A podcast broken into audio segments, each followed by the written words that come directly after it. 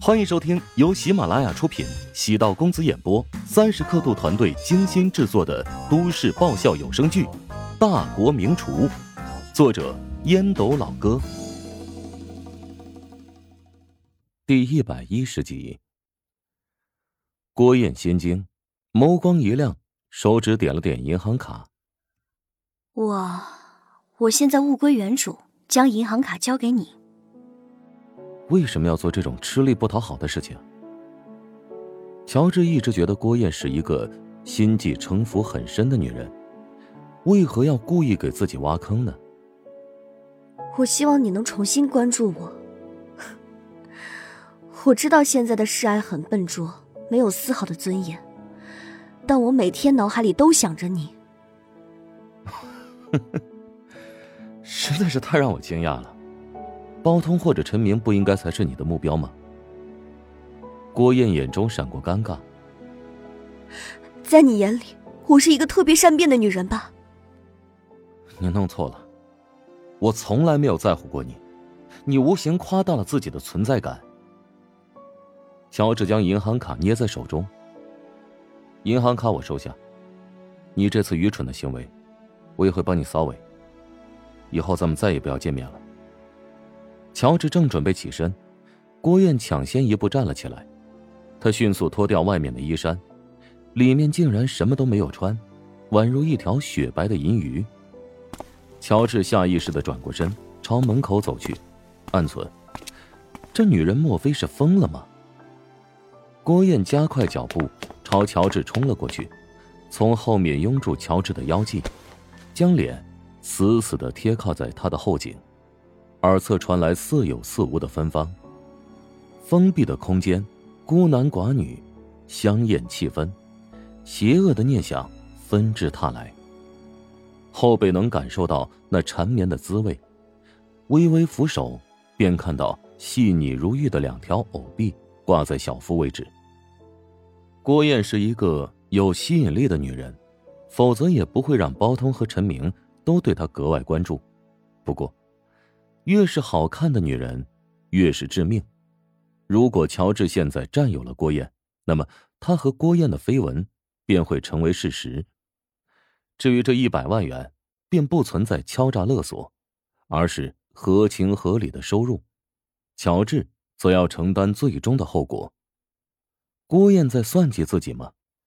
若真是如此，还真是用心歹毒啊！乔治深吸一口气。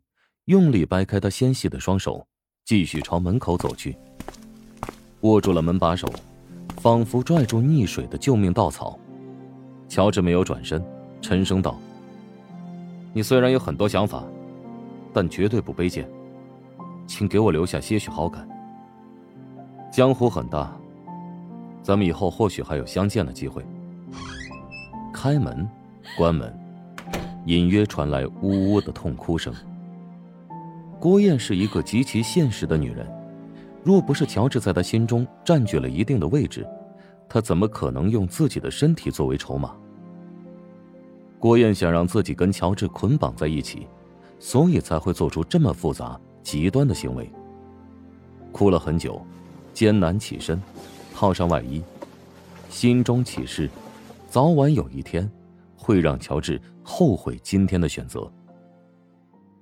乔治下了楼，蹲在花坛边，很久才平复心情，仔细研究银行卡，卡后有密码。他拦了一辆出租车，直奔省人民医院。陶南方见到乔治，并不意外。乔治将银行卡放在陶南方的手边，沉声道：“钱给您了，密码在银行卡上。”陶南方意外的望着乔治。你是打算给他求情？他虽然算计我，请别彻底毁了他。你太妇人之仁了，你这个性格，以后会吃大亏的。请答应我。行吧。既然你已经把钱拿回来了，我就不让律师追究他的责任。不过，我得提醒你，离这个女人远一点。即使你放了她。他也会盯着你，随时找到可趁之机，对你狠狠的咬一口。我还是相信，人性存在善良的一面。乔治眼神坚定的说道。陶南方没有多说什么，当初选择乔治当女婿，便是看中他身上的某些品质。从处理郭燕的方式来看，不够果决，也同时证明自己并没有看走眼。说最狠的话，做最温暖的事，乔治便是这样一个人。当然，也要分类对待。郭燕虽然是江湖传闻的绿茶，她还没来得及伤害到自己或者身边的人，便已经被抹杀在萌芽。其实，她的表演还是有些稚嫩和拙劣，能让别人清晰的看出真正目的的绿茶，并不算严格意义上的高手。甚至，乔治能够感受到他对自己透露的一些真情。或许，他真用精湛的演技欺骗了自己。但乔治无法做到对郭燕彻底的心狠手辣，落井下石。厨师原本就是一个温暖的行业，如果你心中没有阳光，很难烹制出净化人心的美味。对敌人宽容是对自己的残忍，但相信人性当中的真善美，在如今到处充斥阴谋的社会，是稀有的品质。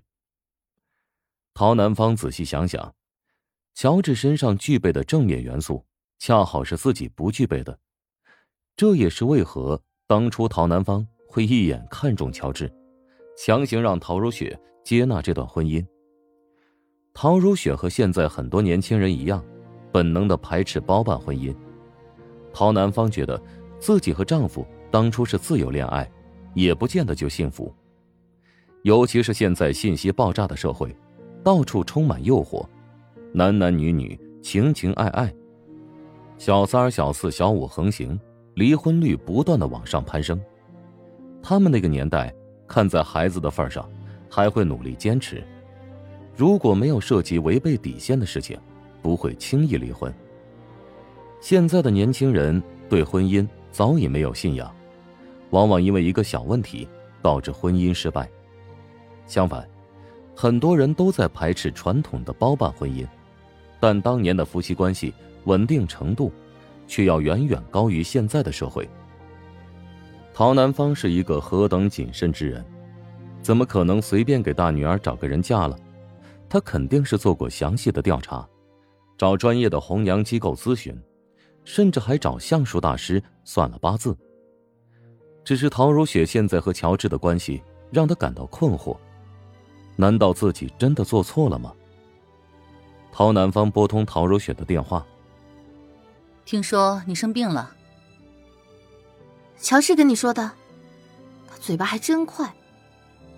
啊，是家里保姆说的，当然，保姆是听乔治说的。这么多年，你从来没有管过我和如霜的健康问题，你今天的举动让我有点意外。陶如雪低声说道：“作为一个商业女强人。”必须要牺牲很多东西，比如亲情、婚姻、家庭、子女。尽管陶南方对陶如雪十分重视，但他并没有太多时间对陶如雪嘘寒问暖。至于二女儿，陶南方更是以放养的形式，与二女儿的关系极为僵化。陶南方陷入沉默，他发现，自己已经习惯忽视这些。我的确不是一个称职的母亲。你以前可不会说这样的话。我给你一个选择的机会。关于你的婚姻的，